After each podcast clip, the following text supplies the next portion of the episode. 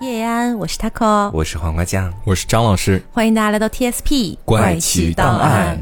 哎呀，气压这么低的原因，当然是因为标题啦。是的，看到标题也就知道，我们今天要跟大家来分享的是这个规则类怪谈了。嗯，那上一次的规则类怪谈分享完了之后，其实还有一点点出乎我意料的，嗯大家的反馈非常好。对，呃，因为其实上一次是我们第一次尝试规则类怪谈，在 TSP 来跟大家进行一个分享嘛。嗯那时候一开始其实是有一点胆战心惊的，会觉得说，嗯，大家会不会觉得效果不好，还是怎么样？对，没想到哦，就是广受好评。很多人夸你说是永远的神呢。Thank you, thank you。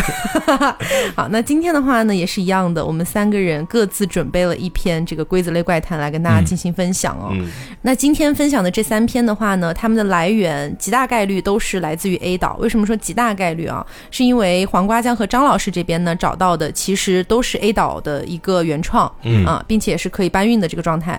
那我这边的这一篇呢是在 B 岛找到的，大家知道，啊就是简单来说，就是 A 岛炸了之后出现了一个 B 岛，嗯然后把 A 岛的东西搬运到 B 岛的这个行为是非常多的。但是呢，我并没有找到确切的，就是 A 岛当初的那个匿名版的来源到底是谁，嗯所以我标注的是 B 岛的来源。啊，是这个样子，大家大家理解一下我的意思啊。嗯，好，那接下来来跟大家分享我们今天的第一篇规则类怪谈了。嗯这一篇我个人觉得还是有一些些个吓人的。嗯，它的名字呢叫做杨氏，阳间的阳，市场的市。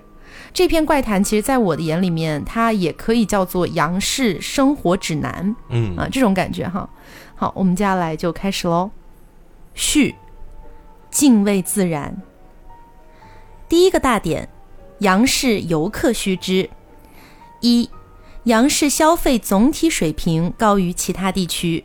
如果需要游览杨氏一周，请游客提前准备好一笔资金和保暖措施。二，在游客游览时，杨氏一般不会下雨。如果下雨，请立刻放弃继续游览。在二十分钟内前往杨氏各地的楼层不低于十四层的高楼，这里免费提供食宿，但不免费提供饮用水。三，下雨时请不要离开高楼，否则后果自负。四，高楼里自动售货机售卖的豚肉类食物，请放心食用，但不要购买猪肉类食物。因合约原因，我们无法将猪肉类食物下架。如果有其他人购买猪肉类食物，请不要阻止。食用猪肉类食物，后果自负。五，如果游客注意到杨氏出现了大雾，为确保您的安全，请等到雾散之后再离开酒店活动。大雾天的酒店免费提供食宿，但不免费提供饮用水。六，如果在大雾天离开了酒店，且已经发觉自己已迷路，请不要相信指南针、网络定位等可以得知方向的东西，一直往前走是唯一的解决办法。同时，请记住自己所走的步数，不久后便会遇到引路人带你前往酒店。如果遇到引路人时步数为一千四百四十四步，无论引路人对你说了什么，请不要理他。七，无论在大雾中看到了什么，都请假装没有看到。八，如果街道中出现野猪，请不要伤害它，更不要拍照发朋友圈，请忽略它，它不会伤害你，之后会有专人处理。九，杨氏大山里的树基本上都有几十年的历史。为确保杨氏生态稳定，除本地人外，杨氏大山不对外开放。十，杨氏是一个生态与人文共存的模范城市，请不要相信和传播非本地人茶余饭后关于杨氏历史的谈资。如果违反，届时杨氏政府会追究法律责任。十一。如果私下有人向你低价贩卖或免费提供饮用水，请不要购买。十二，杨氏有且只有一个肉类市场，且这里只贩卖豚肉。如果有人带你去猪肉市场，请不要去。如果豚肉市场有人低价贩卖猪肉，这类食物均为未达到检疫标准的食物，请不要购买。十三。杨市所有的饭店、便利店以及超市提供的豚肉类食物均为检疫合格的养殖场提供，请放心食用。十四，晚上十点至次日五点将实行宵禁，期间游客必须保证自己处于室内且可以休息的地方。如果不是必要情况，宵禁期间请不要外出。十五，为了保障游客的睡眠质量，宵禁期间将屏蔽信号。十六，如果游客在宵禁期间听到类似猪叫的声音，请不要担心，这属于正常现象，猪叫声一分钟后便会停止。十七，如果游客在杨市丢失了钱包，请不要慌张，寻求警察的帮助，之后政府会为你提供食宿。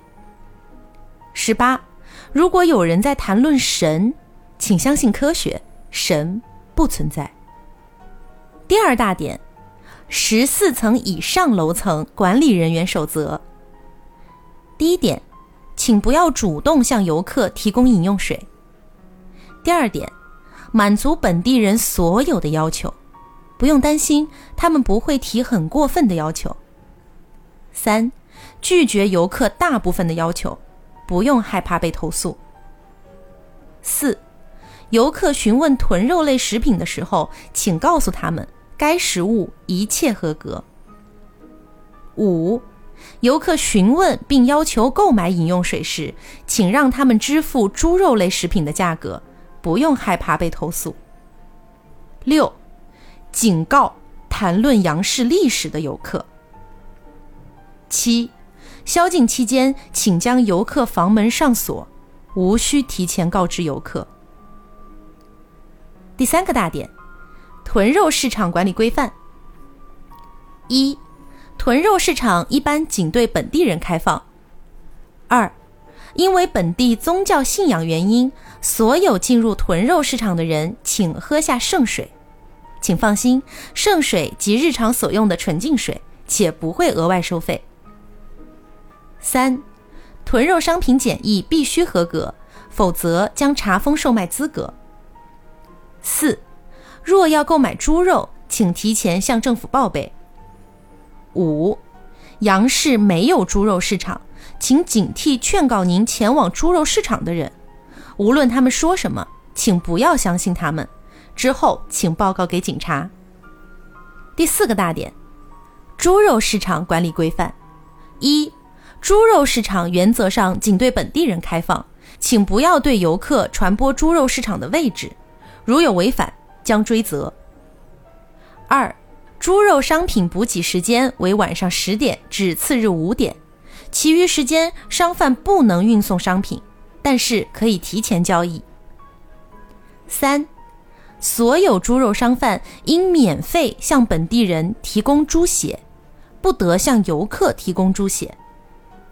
四，无论购买者是本地人还是游客，不得用豚肉代替猪肉销售，如有违反，将追究法律责任。五，如果顾客身旁有引路人，无论顾客是不是本地人，都不得为其售卖或提供猪血和饮用水。六，猪肉市场是安全的，下雨和起雾时，请不要离开猪肉市场。七，如果猪肉市场里除政府署名的商贩外，有且只有一个引路人时，第六条作废。同时，请立即离开猪肉市场，且之后十四天不能再次返回猪肉市场。如果引路人数量为两个，请处理掉他们。同时记住，他们是猪，你是人，您不会为此承担任何法律责任。引路人后事将由政府接手处理。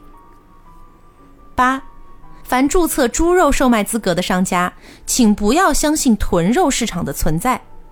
如果你误入豚肉市场，同时豚肉市场的商贩要求你喝下纯净水时，请不要拒绝。喝下之后，请尽快离开豚肉市场，同时通过附近的饭店获得一份猪血。在食用猪血前，请不要喝饮用水。第五个大点。杨氏大山狩猎管理规范：一、不得狩猎野猪，如有违反，将追究法律责任。二，进入大山前，请提前准备食物、猪血和饮用水。请在山里不要食用大山中的任何东西，尤其是刚狩猎的野猪。三，如果大山下雨或起雾，请不要进入大山。如果已经身处大山之中，请一直往前走，同时记住自己行走的步数。第一千四百四十四步时，你会看到引路人，引路人会带你离开大山。如果在一千四百四十四步前或一千四百四十四步后遇到引路人，请往引路人背对的方向走。无论他对你说了什么，都不要相信。不久后，你就能离开大山。之后十四天内，请不要再次进入大山。四，大山中难免会有动物不幸丧生。如果你在狩猎时发现骸骨，请停止狩猎，对骸骨进行磕头三次，并尽快离开大山。如有违反，后果自负。五，身处起红雾的大山时，一直往前走，无论看到什么，请不要相信，更不要逃跑。在路的尽头就是大山的出口。途中如果遇见引路人，不要理他，他不是人。六，每次狩猎枪击次数不得超过十四次。如果已经超过十四次，请立即前往大山最高处的驿站，驿站会有三位引路人接待你，请不用担心，他们是好人。如果驿站引路人数量为四，且要求你食用豚肉和饮用水时，拒绝他们，同时不要再理会他们，等待数量恢复至三或者十四小时后方可离开。七，在大山中出现以下现象，都可以使用第六条的方法解决：狩猎野猪依旧会追究法律责任；狩猎保护动物身体不适、身体毛发剧增、有四肢着地行动的想法、丢失猪血和饮用水。迷路，看见红色的蓄水池。八，如需进行补给，也可前往驿站补给。九，大山中只有一个蓄水池，且水池为正常的颜色。如果你看到红色的蓄水池，请尽快离开。第六个大点，市长下达的命令：一，所有饭馆、酒店、超市和便利店。仅对游客售卖豚肉类食品，对本地人售卖将追责。二，抓捕街道出现的野猪，请使用麻醉枪，以避免出现野猪说话的情况。三，为游客售卖的饮用水，从下个月十四日起替换为纯净水。四，将杨氏的罪孽列为禁书，自该命令下达之日，收缴市内所有的余书。已经销售的书必须追回，同时追究印刷厂的责任。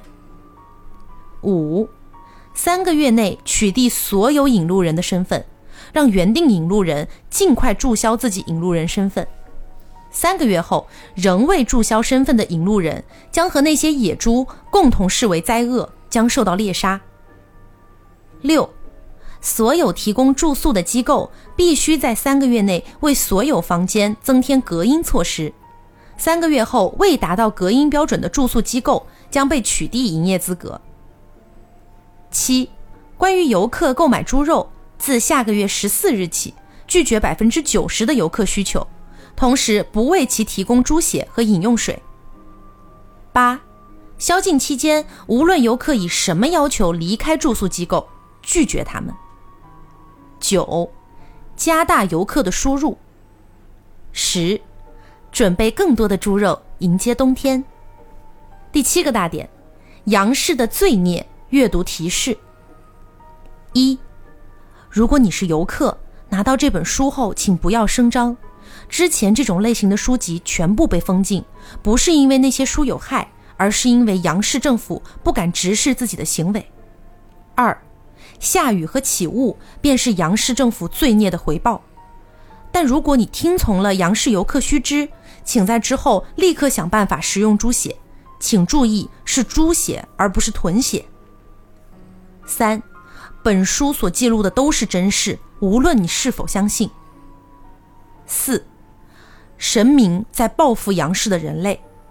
关于这一点，说实话我也觉得荒诞，但事实就是如此。五，大山里的树是近几年才栽种的，大山里的动物也是近几年从外地引入的。六，我不知道神明是敌是友。七，神明力量很强大，它可以轻松摧毁杨氏，然后重新构建新的秩序和思想。八，在神明毁灭杨氏之前离开这里，虽然我相信神明不会这么做。九，请不要猜测我的身份，我一开始是白的，现在也快黑了。第八个大点，一位游客留下的字条，这是我的朋友告诉我的，但是我没有听从他的话，从而给我带来了灭顶之灾。我的朋友目前下落不明，现将重要的内容留在这里，请按照我写的做。如果你想活着回去的话，一不要食用豚肉，无论猪肉多么贵。二，如果你有身体不适、毛发剧增和四肢爬行的想法，无论饮用水多贵，请立刻购买并饮用。请注意，一定是饮用水，而不是纯净水。三，如果出现第四条的现象，并且自己开始疲于行动，请立即食用猪血。四，无论如何都不要寻求警察或政府人员的帮助，更不要违法。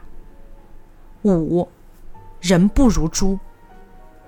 六，神是真实存在的，灾难就是神带来的。可笑的是，政府让来到这里的游客成为了牺牲品。七，不要轻易相信本地人对你说的话。八，引路人有真的也有假的，真引路人的目的是保护你，假引路人的目的是让你变成猪，他们相互对立。九，学习一些本地习俗和说话方式会让你更加安全。十，猪肉市场不安全。但商品安全，豚肉市场安全，但商品不安全。十一，人不是猪。十二，猪不是猪。最后一个大点，市长办公室桌子上的匿名信上面写道：“引路人消失了，大雾里的东西要出来了，请不要放任不管了。现在的街道全是死猪，和当年在大山里的惨状一模一样。”不要再崇尚什么科学了，神是真实存在的，他也是真实存在的。您是始作俑者，您得站出来。这个就是这一篇杨氏的规则怪谈啊，感觉比我们上一期所做的规则类怪谈都要长一些。是，整个听完下来，因为我是以听的这个角度去呃去看这个内容的嘛。其实让我印象最深刻的就一个是猪肉和一个是豚肉。一开始的时候去听，我就在猜会不会猪肉或者豚肉就是人肉。嗯，但是到后面的时候，其实他已经在明着去说了。嗯，一些猪都是由人变的嘛。嗯，然后其中会写到说，假设你发现自己身上。开始长出毛发，四肢开始怎么怎么样，应该就是人变猪的一个过程。对，但是让我觉得有一点好奇的点是，杨氏的政府为什么要把来的游客或者人在里面去变成猪呢？这里面有反复提到一个关键点，就是神。嗯，这个神，我觉得可能不是什么正经神，嗯，它应该是某种就是邪教崇拜。嗯，所以有可能是杨氏这个政府，他们本身就已经是一个邪教的一个组织了。嗯，然后他们在信奉某种邪神，通过把游客变成猪的方式去献祭。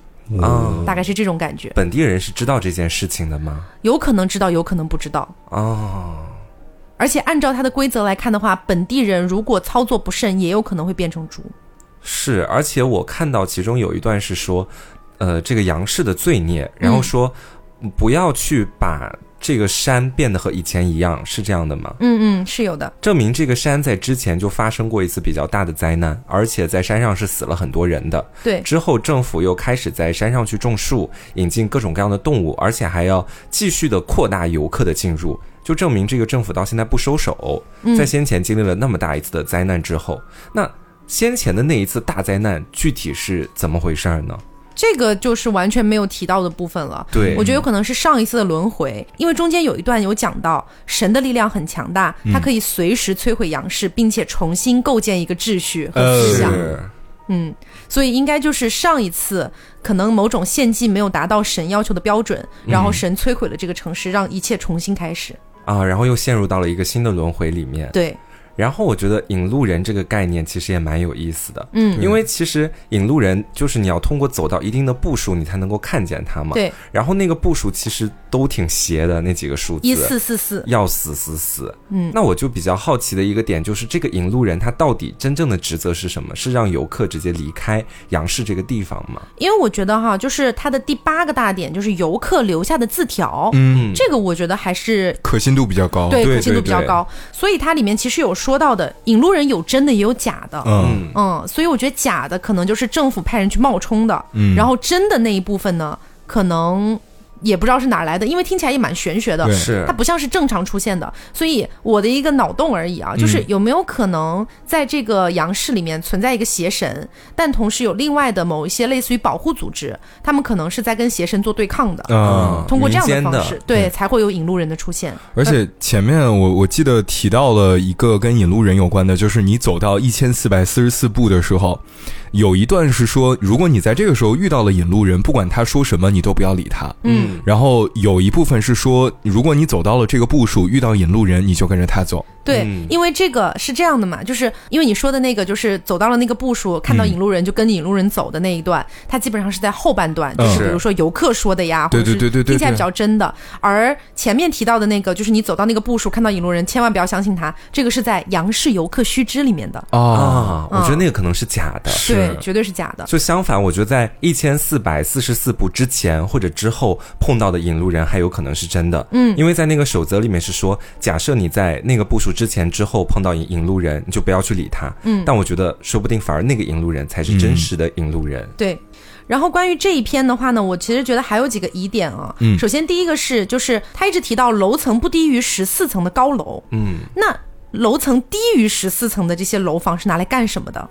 这个也是啊，对吧？一个很奇怪的地方。是，然后还有中间提到的这个饮用水和纯净水，它肯定是在做一个替换的动作。嗯饮用水在这个世界观里面本身应该是拿来救人的，嗯就是如果你出现了那种要变成猪的那个现象的话，喝下饮用水应该是会有用的。嗯但是杨氏市长下达的那个命令里面有提到，三个月之内要全部替换掉，哦，也就是说把这样的一个机制给拔除的意思。是，然后前面还有提到晚上的十点到次日的五点这个时间段里面是宵禁的嘛？嗯，那宵禁期间游客是不可以外出的，这是在须知里面写到的。也就是说，杨氏政府并不希望游客在这个时间段出去。是的那。这个时间段里面他们在干什么呢？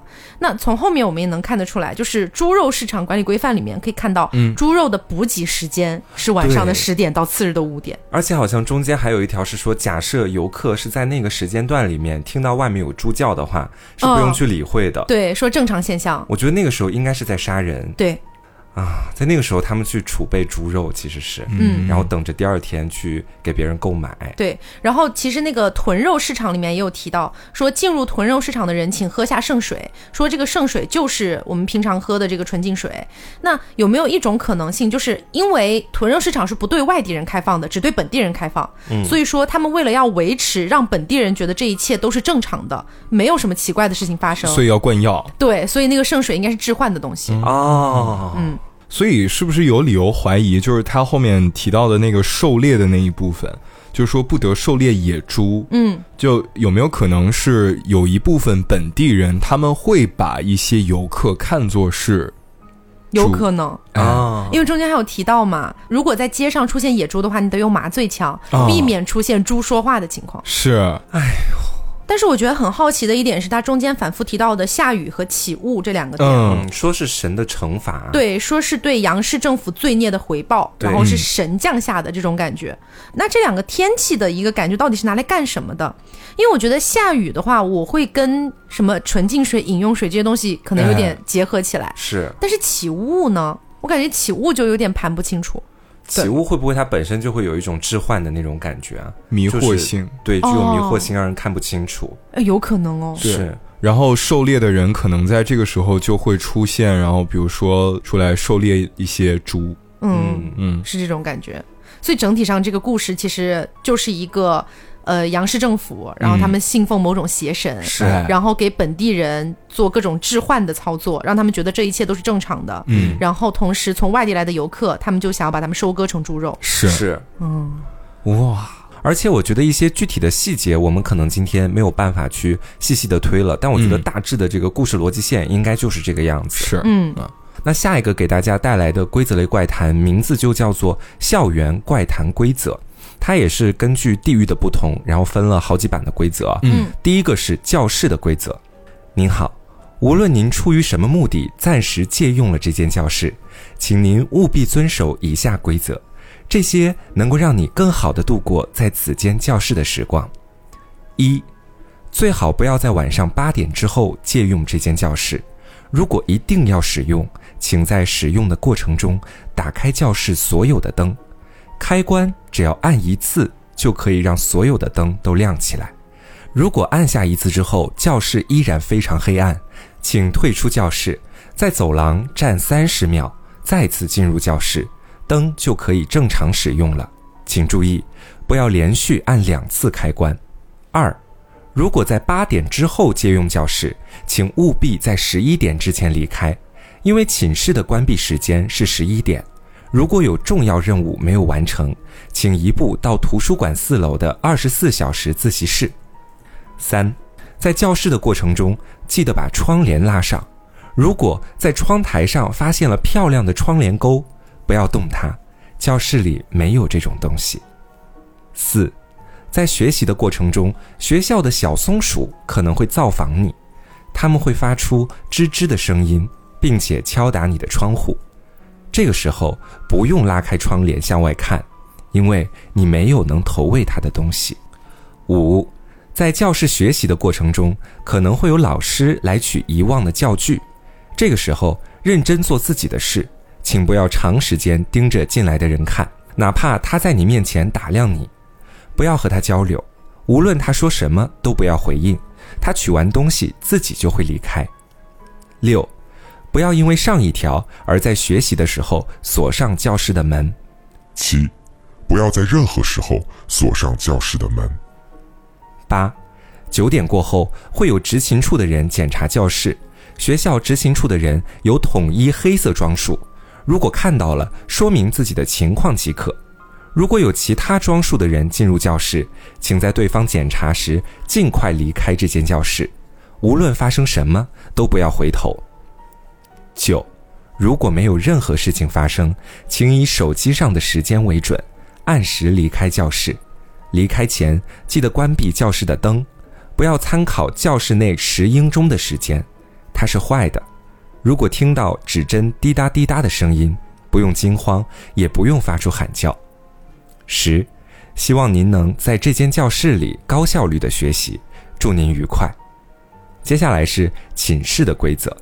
您好，在您结束一天疲惫的学习后，欢迎回到寝室。在寝室没有什么需要遵守的规则，因为这是这个校园里最安全、最幸福的地方。在这里，你可以解决你的一切问题。但为了方便您更好地享受课后的时间，还有一些小事需要注意。一，寝室的门锁最好更换成自己的门锁，并和室友们拿好自己的钥匙，最好不要使用学校的门锁。二，如果在回到寝室的过程中发现背包的拉链被拉开，衣柜有被翻动的痕迹，千万不要惊慌，立刻去社管处申请更换门锁。但请放心，你不会被窃取任何东西。三，保持良好的寝室关系非常重要，一定要珍惜你的室友。四，寝室熄灯的时间是晚上的十一点，在熄灯之后，请不要在走廊上大声喧哗，以免打扰其他安寝的同学。售务部的人不会在熄灯后进行查寝的工作，因此听到敲门声不用理会，也不必开门。五，如果熄灯之后你还没有休息，可能会在走廊中看到有要回到五人寝的同学。如果对方问起你五人寝的位置，请直接说我不知道，然后迅速回到寝室。学校之前设置过五人寝，但目前只有四人寝和六人寝。如果同学执意纠缠不放，请带对方去一楼的保安室，学校的保安会帮你解决这个问题。六，如果在第二天起床的时候发现窗户位置上有抓痕，别害怕，只是学校的小松鼠，请立刻报告楼下的保安室。七，白天寝室楼道门不关闭，白天寝室楼道门不关闭。如果中午下课之后上楼发现楼道门锁着，请立刻下楼，不要联系同学帮忙开门，也不要敲门。如果已经敲门并且有人回应，请用最快的速度离开这栋楼，到保安处寻求帮助。八，寝室大门关闭的时间是晚上的十一点。如果到时不能按时回到寝室，请移步图书馆四层二十四小时自习室，切勿在宿舍周围逗留。九，祝您在休息的时间尽情享受轻松愉悦，晚安。接下来是图书馆的规则。您好，欢迎来到图书馆，这里是全校最美观、占地面积最大、最气派的建筑物。图书馆共有七层。每一层都有不同种类的藏书和大面积的自习区，以及饮品贩卖机。在享受阅读的同时，请认真阅读并牢记图书馆的守则，这样能使您在此处度过安静无扰的时光。一，图书馆开馆时间为每天早上七点，闭馆时间为每天晚上九点。在考试周，闭馆时间延长到晚间的十点五十。如果有重要的任务没有完成，请移步图书馆四楼二十四小时自习室。二，图书馆内禁止外带饮食，这是为了保证图书馆内的清洁，也是为了保护书本。请将外带的食物放在图书馆门口的储物箱中，并务必锁好。如果因为没有锁好储物柜而导致食物遗失，或许是学校的松鼠偷走了它们，学校无法对此进行赔偿。望谅解。三，请在图书馆内保持安静，图书馆禁止大声喧哗，保持良好的学习氛围是维持图书馆纪律的重要一环。如严重妨碍其他同学学习，将会被区域负责人请出该区域。四，图书馆设有饮品贩卖机，有需求的同学可以于此处选购。饮品贩卖机偶尔会出现故障。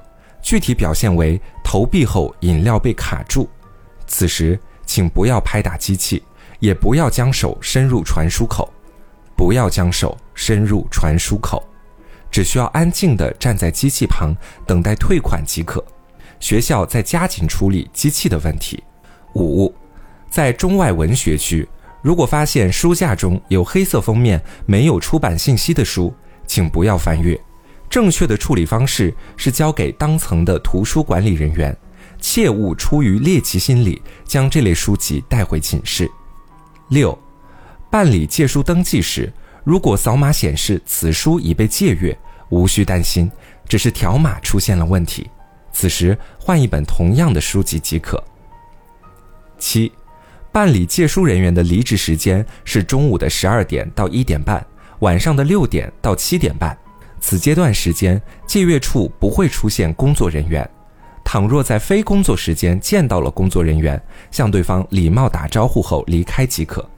在此阶段，如果有工作人员主动询问你是否要借书，请回答还没有挑选到心仪的书。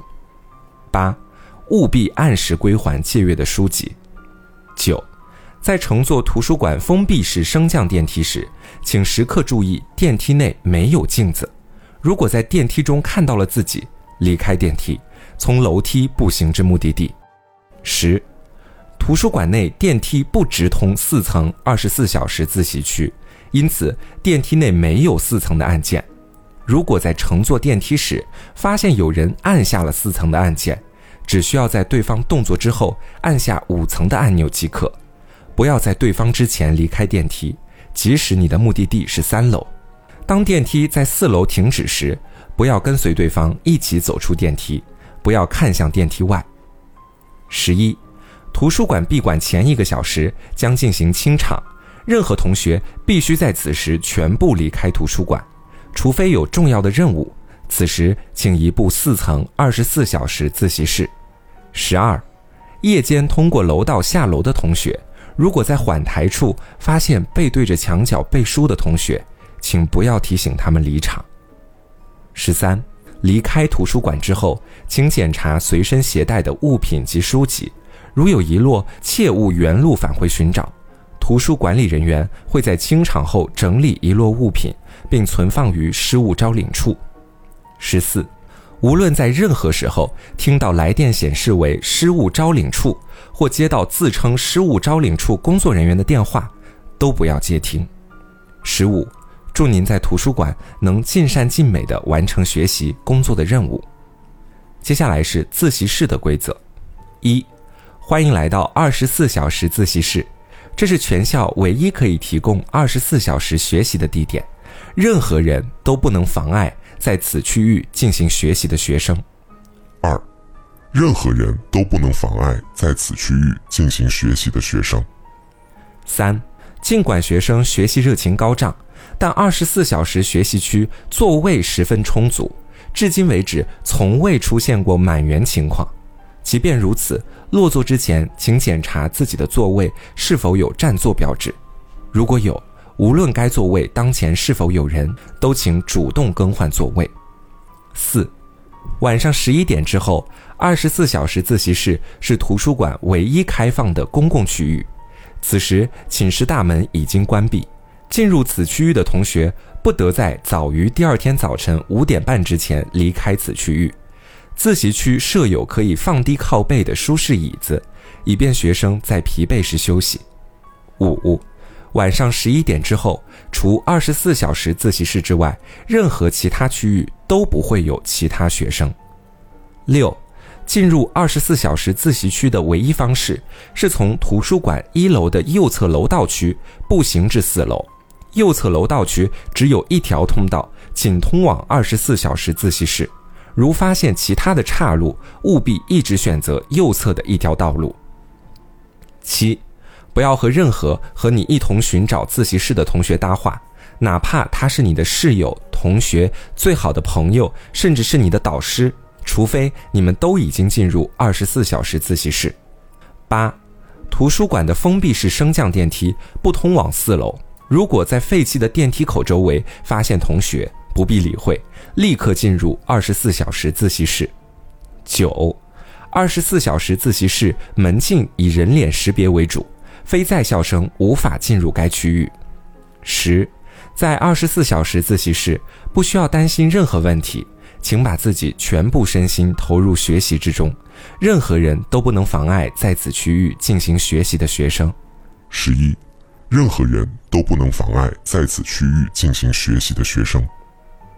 接下来是保安室工作守则：一、保安室的职责是为学生处理一切紧急问题；二、在工作期间，任何人不得擅离职守；三、保安室执勤要求二十四小时制，具体轮班细则详见保安室执勤人员表；四。面对学生提出的问题，首先要安抚情绪，并将其带至安全区域，随后立刻按照分工情况解决学生的问题。五、每日检查 A 校区、C 校区、D 校区的树林，如发现残缺不全的松鼠尸体，请处理。六、记下每日处理的松鼠尸体数量，校园的松鼠越来越少，可定期向树林投放人工养殖的松鼠。七。校园内存在其他野生动物，请携带相应的工具保护自身的安全。八，有学生反映寝室上窗户抓痕的问题，请携带三到五位工作人员前往宿舍周边的教学楼处理完毕之后，请将其移至保安处地下室三号地窖，并关紧铁门，防止异味渗出。九。如果有学生在夜间带领寻找五人寝床铺的同学前来，用亲切热情的语气带要前往五人寝的同学去十五舍西侧，那里的空寝室就是为此准备的。十，学校的五人寝区曾经因为违规电器引发过火灾，即使学校处理及时，也造成了损失和伤害，请重点观察保安室的电表，注意各寝室用电情况。发现可疑情况，请上报。十一，保安处时常接到求助，但请务必警惕，在寝室大门关闭后，通过站在窗外敲打玻璃求助的同学。十二，如回应此类同学，务必用无比真挚恳切的语气询问对方遭遇的问题。十三，寝室楼楼梯、走廊、电梯内均设有监控，请实时观察走廊内的动向，看到特殊画面需登记。十四，如果遇到无法解决的问题，请使用最后原则，在保护学生利益的同时，最大程度上保证自己的安全。十五，校园生活充满幸福，学生的安全就是我们的原则。致敬。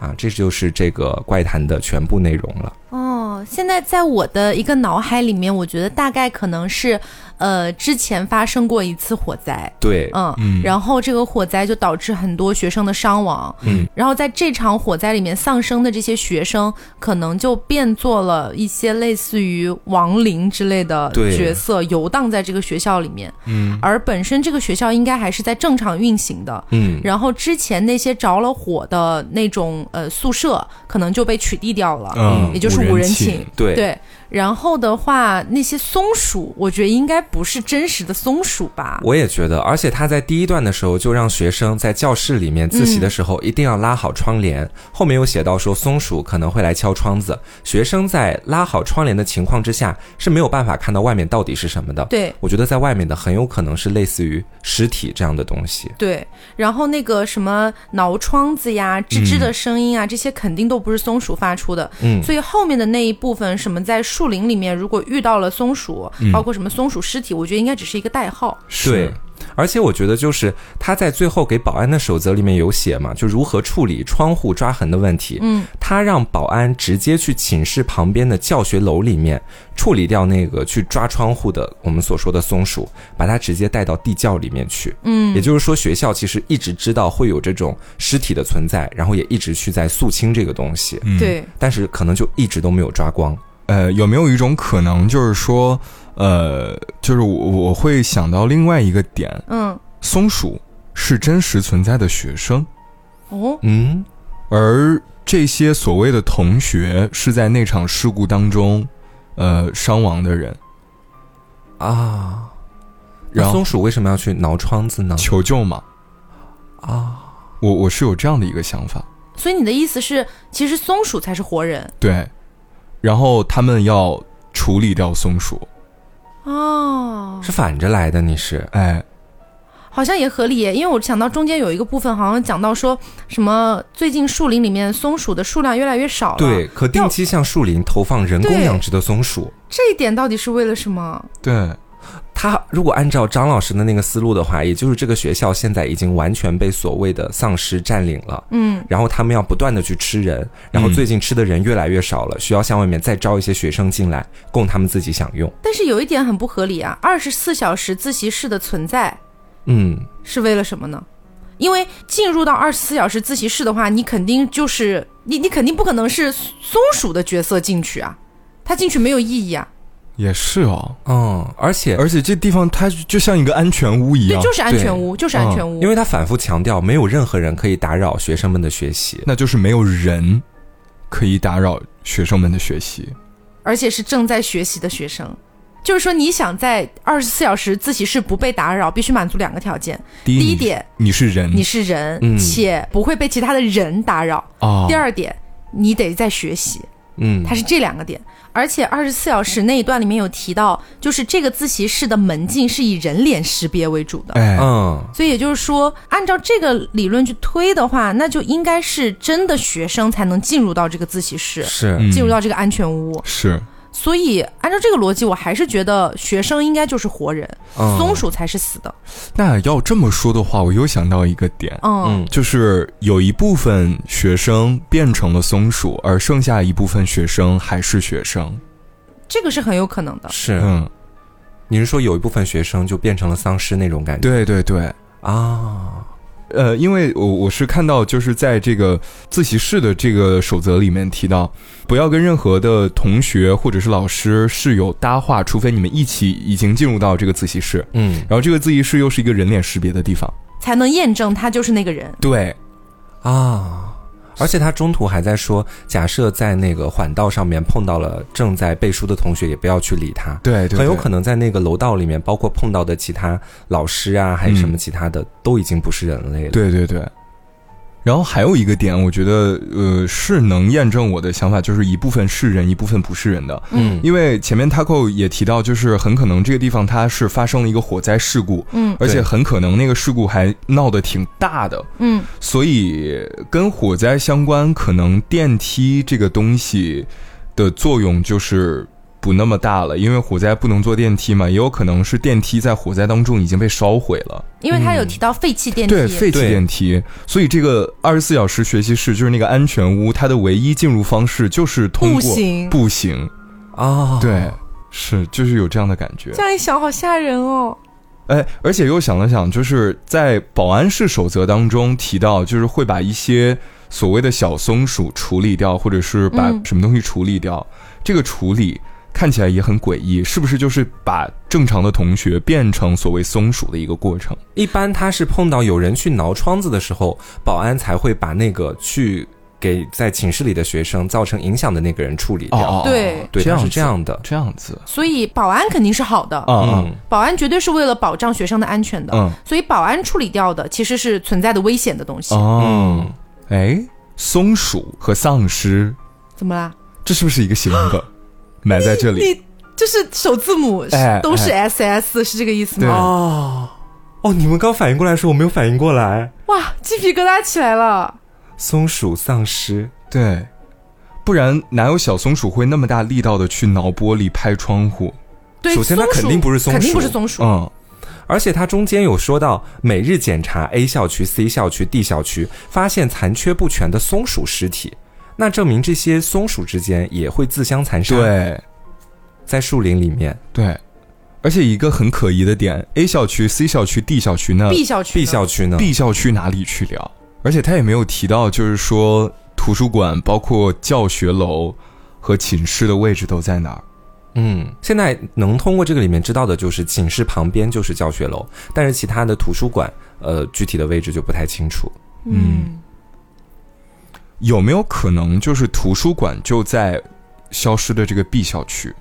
因为它像是有一点像安全屋的那个大范围的那个感觉。而且他有提到，图书馆是全校最美观、占地面积最大、最气派的建筑物，是，嗯，所以肯定是一个很大的区域。对，而且我不知道你们发现没有啊，就是说，嗯、他一直在反复提，就是四层第四楼是那个安全屋嘛，嗯然后电梯里本来是没有四层的按钮的，但是如果你看到有人按了，你一定要按五楼。嗯，那六楼和七楼是拿来干什么的？哦，它是总共有七层楼，对，它一共有七层楼，嗯，然后安全屋只有那一层。安全屋是四楼，还得步行上去。那么也就是说，一二三五六七都是可以按电梯的。嗯，海市蜃楼了，属于是。对，但是我还有一个问题啊，就是我们说挠窗户或者拍门这样的行为，你还可以理解为可能是。嗯，怎么说呢？不管是求救也好，还是某种去吓唬对方的那个行为都，都好。但中间有提到说，如果你的拉链被拉开了，或者你的柜子被翻动过，你不要担忧，去找保安就好了。但是又提到说，你不会丢失任何东西，也就是说，来翻他们的东西的这个人一定是松鼠那一批人。嗯，那么松鼠为什么要干这样的事情？就是他们为什么要去翻这些人的柜子啊，打开他们的包包啊，做这样的事情？我其实刚刚有一个小小的想法，就关于这个柜子，主要是因为在图书馆里面当中有一条，不是说你如果在饮料机里面买饮料，嗯如果它没有出来饮料，就是让你不要把手伸进去嘛。嗯，为什么不能把手伸进去？是因为里面有什么东西吗？有松鼠，嗯啊、我当时也是这么想的。嗯我觉得有一部分松鼠啊，它可能并不是以一个非常实体、非常丑恶的那种僵尸形象出现的，相反，它是那种只喜欢躲在黑暗里面。然后只在那里存在的这样的一个，我们称之为它吧，就是这种类型的生物，我会觉得说，不管是躲在柜子里，还是躲在图书馆里面的饮品贩卖机里，还是在我们前面说到的通往四层的二十四小时自习室的那个楼道里面，嗯，也是黑色的嘛，他们很有可能是在那种地方存在的一种生物。是，所以他跟我刚刚说的，为什么要去柜子里面翻东西，会不会就是他们在躲到柜子里面的途中，然后不小心把东西弄乱了这个样子？碰到，我觉得 这个呃怎么说你就是嗯，但是没有办法解释拉开书书包的拉链这种行为啊。对，很像恶作剧哎。对，然后我我不知道为什么有种隐隐的感觉啊、嗯不一定对啦，因为其实我还是比较相信保安和校方是想要保护学生的安全的。嗯，但是又让我有一种感觉，就是好像这些松鼠来做这些事情是为了提醒这些学生快跑，就这个学校是有问题的，嗯，是这种感觉。而且其实图书馆里面还有一个在中外文学区域，如果发现书架中有黑色封面、没有出版信息的书，不要翻阅。嗯，那这种书，你们觉得可能是什么类型的书？会不会是前面已经死去的同学留下来的一些记录或者日记？我觉得很有可能。是，然后通过这样的一个方式，希望让别人读到。哎，嗯，就说快跑，对，赶紧离开这个学校。也就是说，这个学校多多少少应该还是有点问题的，对，没有它表面上看起来的这么阳光的感觉。嗯嗯，而且我觉得聊到这个地方，就不得不探讨一个问题，就是校方好像也有点问题。那在这样的一个故事和规则里面，真正的反派到底在什么地方？嗯我觉得很有可能就是在这个故事里面还存在着一个没有出现在规则里面的那个宝盖头的他。嗯他所做的事情可能就是想要从学校里面不断的去吃掉或者带走一些学生。所以实际上那些松鼠可能是被残害了的学生。对，啊不过这样说好像也能说得通，因为被残害的学生可能还没有被完全残害，然后可能会在比如说呃寝室关闭之后，会到保安室去拍玻璃求救。所以他们在拍玻璃其实是为了求救吗？对我就是有种这种感觉，我觉得嗯拍玻璃只有两种目的，要么就是为了把里面的正常人勾走，嗯，要么就是求救，只有这两种可能。嗯，哎，那如果按这样说的话，好像都都有可能，就是嗯一个是求救，再一个就是说引起屋子里面人的注意，然后就是当他好奇的时候把他带走，嗯，让他也变成松鼠。对，我觉得这些可能已经被他所影响和感染到的人，就变成了那个松鼠的弟子，可以这么去说。弟子，对下属，他们就是想通过这种方式拍窗，就是为了接近在学校里面的学生，然后把那些学生变成和自己一样的人发展下线，啊。好像也能说得通。就我觉得这两种，不管是求救还是为了要去害学生，都能够讲得通的感觉。对。所以整体我们盘下来，可能就是这个学校里面存在一个他，然后我觉得这个他可能是跟当初的火灾是有关系的，嗯。嗯。可能是因为这个火灾才诞生出来的一个他，哦。然后他想要影响这个学校，让这个学校里面的学生都呃为自己所用，可能是被他吃掉或者带走之类的。嗯。然后呢，这些松鼠是已经被他残害了的学生，嗯，可能有一部分松鼠还尚存一些些个理智，想要去求救或者怎么样的，嗯。但是校方可能知道这样的学生已经挽救不了了，所以需要让保安把他们带到地窖，对。而且甚至还有提到防止异味渗出，对。这肯定就存在问题了。是，然后保安和学校的更多职责是保护还正常的学生，嗯，对，这种感觉吧。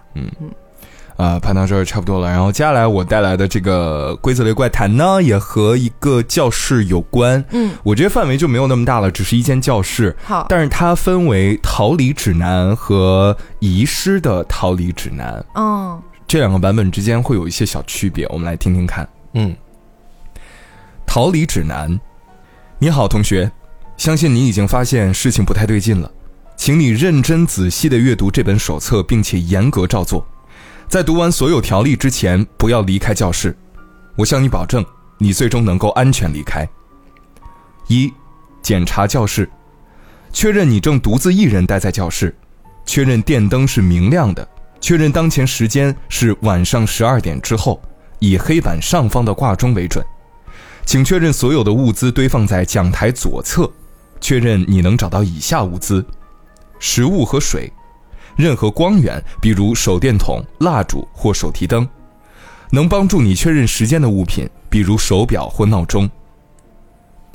一杠一，食物和水重要但不必要，饥饿和渴可以忍受。一杠二，光源需要足够明亮且可靠。如果你找不到任何可靠光源，请用室内物品制作火把，火柴在讲桌上。一杠三，请优先选择机械式的计时器，但不要带走黑板上方的挂钟。一杠四，不要拿走全部的物资，不止你需要它们。二，不要一次在本教室内停留超过两个小时。三，逃离路线，请参照教学楼内的消防路线图。本手册后提供了一份抄录版的消防路线图。四，所有出口均已上锁，请先前往学工科寻找钥匙。五，有某种东西正盘踞在教学楼内，他们很危险，但他们不会开门，不会写字，不会说话，他们会的只有杀戮。六，他们的听力很好，因此请尽量不要弄出太大的声响。七，教学楼内的供电已经停止，因此请不要按下任何电灯开关，任何时间、任何地点都不要，他们都会听得到。八，不要在楼道里开启光源，记住，黑暗不危险，他们很危险。九，在楼道中，请尽可能的保持直立并目视前方，不要低头，不要回头，不要左顾右盼。十。绝对不要让你的视线越过护栏看向另一侧走廊。十一，如果没有自信能做到上面一条，你可以选择降下防火卷帘墙，但这样的噪音仍会吸引到他们。十二，锁住门的房间是安全的，他们不会开门。十三，你可以在密闭的房间内点亮光源，这么做会把你重新带回到这间教室。你可以将任何物品带进这间教室，你离开时仍会回到原来的位置。十四，如果你这么做了，再次离开时请不要关门，绝对不要。十五，如果你认为他们就在你的周围，请闭上眼，面朝墙壁，屏住呼吸，避免发出一切声响。在你认为安全之后，走进最近的密闭房间，点亮光源。停留至少三十分钟之后方可离开。十六，不要触碰备用发电机，不要试图恢复供电，不要打开顶楼的门。十七，你会见到尸体，这可能很恐怖，但不要害怕，尸体没有危险，请避免成为尸体。十八，有尸体出现，说明他们可能在周围，如有必要。请面向墙壁，穿过附近的区域。十九，笔记、涂鸦、字条等物品不一定可信，但没有危害，因为他们不会写字。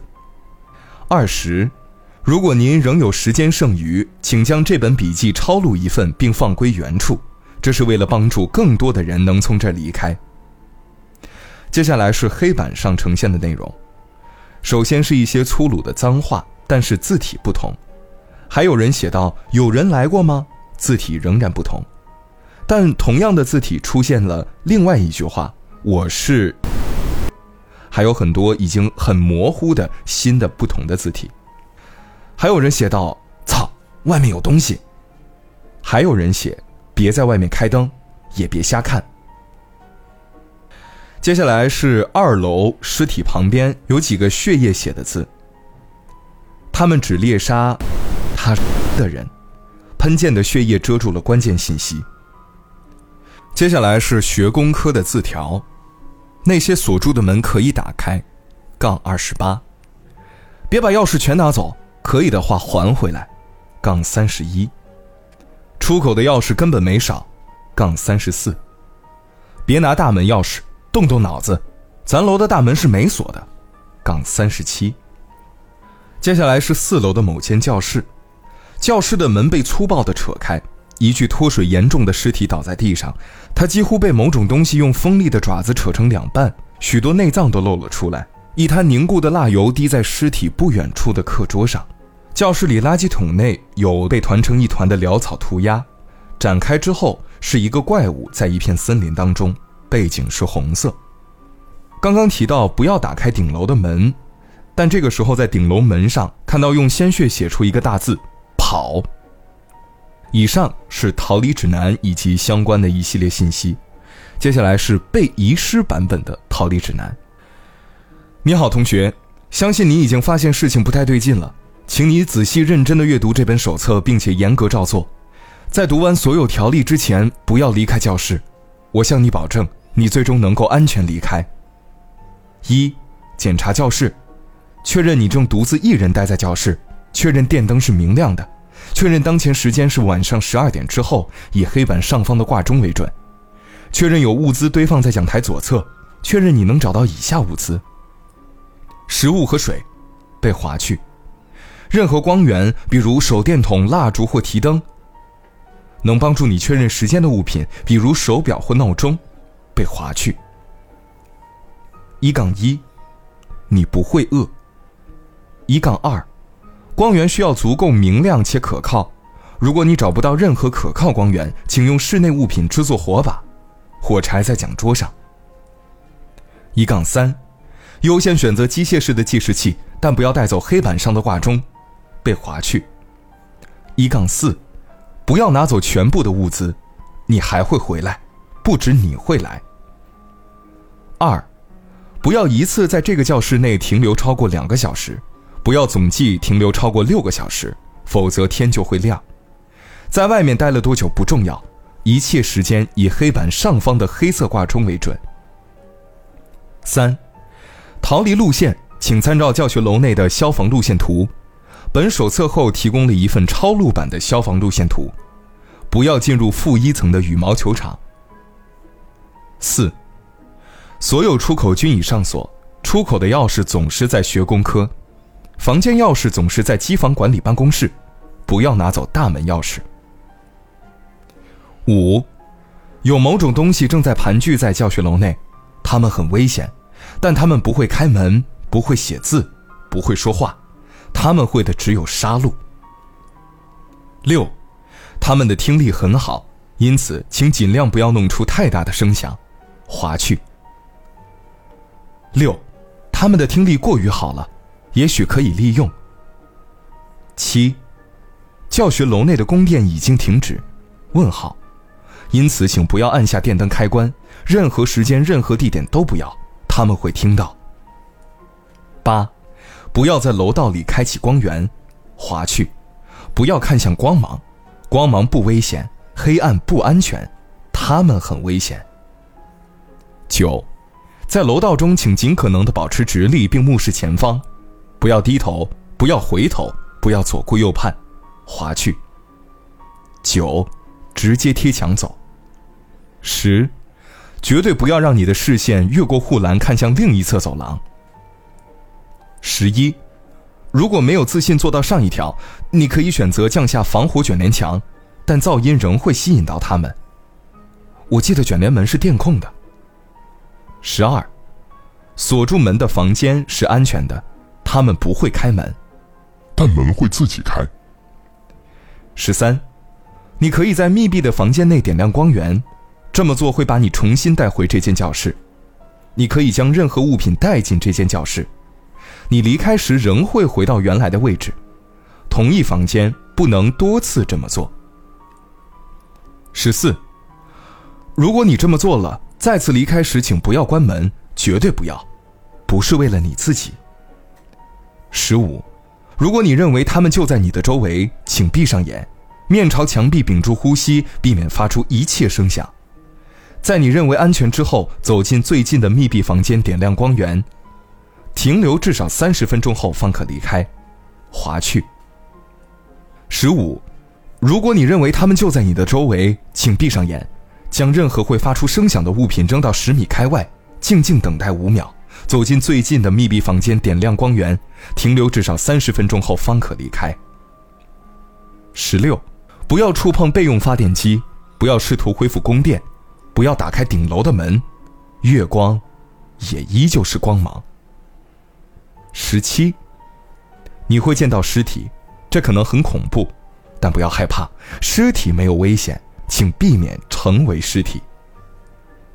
十八，尸体。说明他们可能在周围，如果有必要，请面向墙壁穿越附近区域。干脆换条路。十九，笔记、涂鸦、字条等物品不一定可信，但没有危害，因为他们不会写字。二十，如果您仍有时间剩余，请将这本笔记抄录一份放归原处，这是为了更多的人能从这离开。一则通告。因校园防水及采光改造，科技楼七层的足球场暂时关闭。这张纸看上去很旧了。粘在羽毛球场大门的染血字条：羽毛球场很危险，地下通道很危险，只能一人通过的走廊很危险，乖乖去找钥匙。粘在羽毛球场大门的染血字条第二章：等一下，我怎么没死？教学管理处通知，因教室紧张，从日起，及学生将不再拥有固定教室。若学生有自习需求，请移步至六楼自习室。自习室具体安排如下：专业一班与专业二班为号，剩下的部分已无法辨认。七楼消防路线图注释，请勿在火灾等危机时刻使用电梯。工程施工文件草案。为方便我校学生，现拟对科技楼进行改造，主要改造目标如下：直通顶楼足球场的电梯，连接羽毛球场与地铁站的地下商业街，供电系统及防火系统升级，照明设施改造。文件的颜色已经泛黄。一楼走廊某处，一堆令人作呕的黑胶尸块以一种诡异的姿势缠绕在一起。他的身份已经没有办法辨认了。从地面上的痕迹来看，他们在死亡之前爬行了很长一段距离。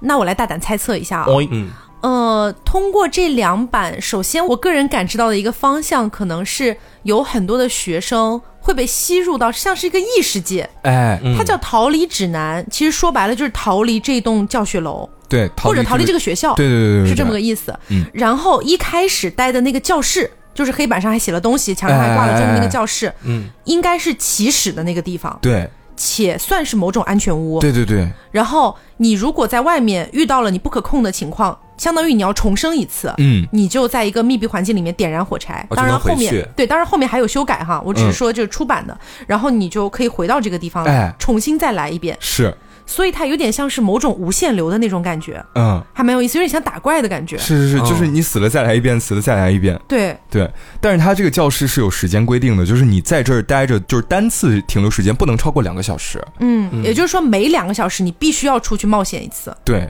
然后看你能不能出去。嗯，你要么就是死在外面，嗯要么就是能找到机会回到安全屋来。哎，啊，对，然后好像这个机会如果这么算的话，一共只有三次，因为它总体时间不能超过六个小时。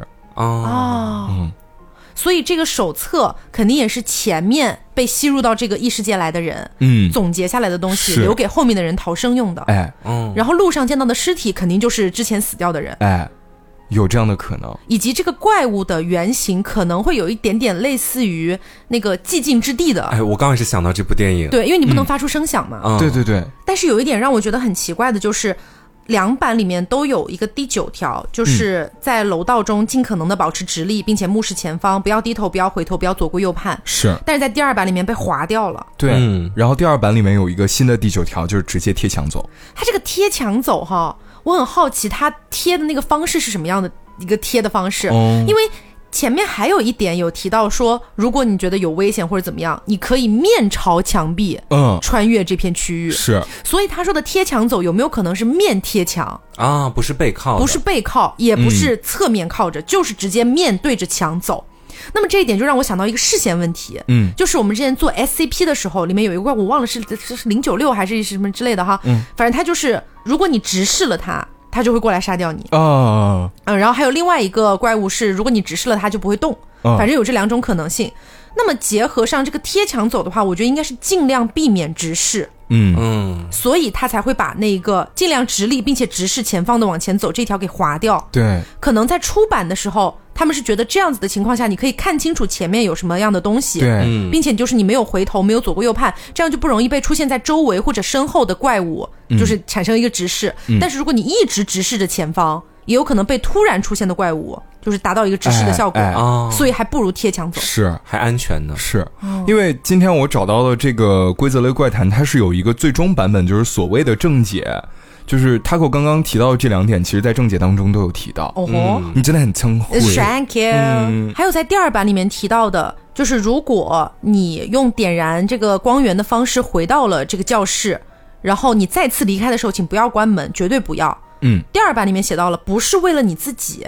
嗯，那我觉得这一点就让我觉得好怪。如果不是为了你自己，那只能是为了后面来的人。嗯，嗯，但是为什么我出去一次，再回到安全屋，再次出去的时候，我就不能把门关上了？难道这样安全屋就被隔断了吗？很有可能，就感觉就是我非我，这个我和回来的我不是同一个我，这样吗？有这样的感觉。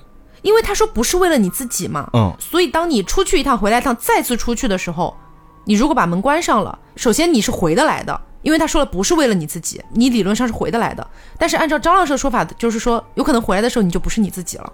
对，但是也不排除就是有更多的人是跟你有同样的情况的，他们也是需要回到这个起始点、啊，来来来进行一个重生。我现在有个感觉啊，嗯我感觉就是从这个起始点，只要打开了门往外走，就是一个平行世界。啊可能有很多人同时都在使用这一个起始点，嗯但是大家互相看不到，哦，所以你不能关掉这个门。哎，那有没有一种猜想，就是可能在不同的平行世界，你是你，但是你看到的其他的怪物很有可能是在其他平行世界的其他人。我个人会不太倾向这个方向，嗯，因为如果是这样的话，这个逃离就完全是一个纯粹的游戏了，就有点类似于大逃杀的感觉，嗯看谁能把谁杀了。嗯、但这样就不存在怪物的点了。但我我是有一种这样的感觉，是因为就是你提到的那个平行世界的概念嘛，嗯，就是可能你在这一层你是人，但是你在其他层你就是怪物，因为确实在这个怪谈当中，他也没有提到，就是说你最终的目的是为了怎么样？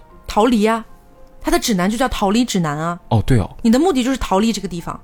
因为我觉得，根据刚才我们盘出来这个假设啊，假设它这个起始点是平行时间共用的话，那么就推翻了我之前想的一个可能性。嗯，我本来想的一个可能性是，有没有可能是一个玩家在不断的循环，在不断的分裂平行世界？哦，但是如果是这样的话，他又写了不是为了你自己，我觉得就算是平行世界的我也是我自己吧。嗯所以我好像这个就推翻，应该是同时有很多玩家都在做这个事情。对对对。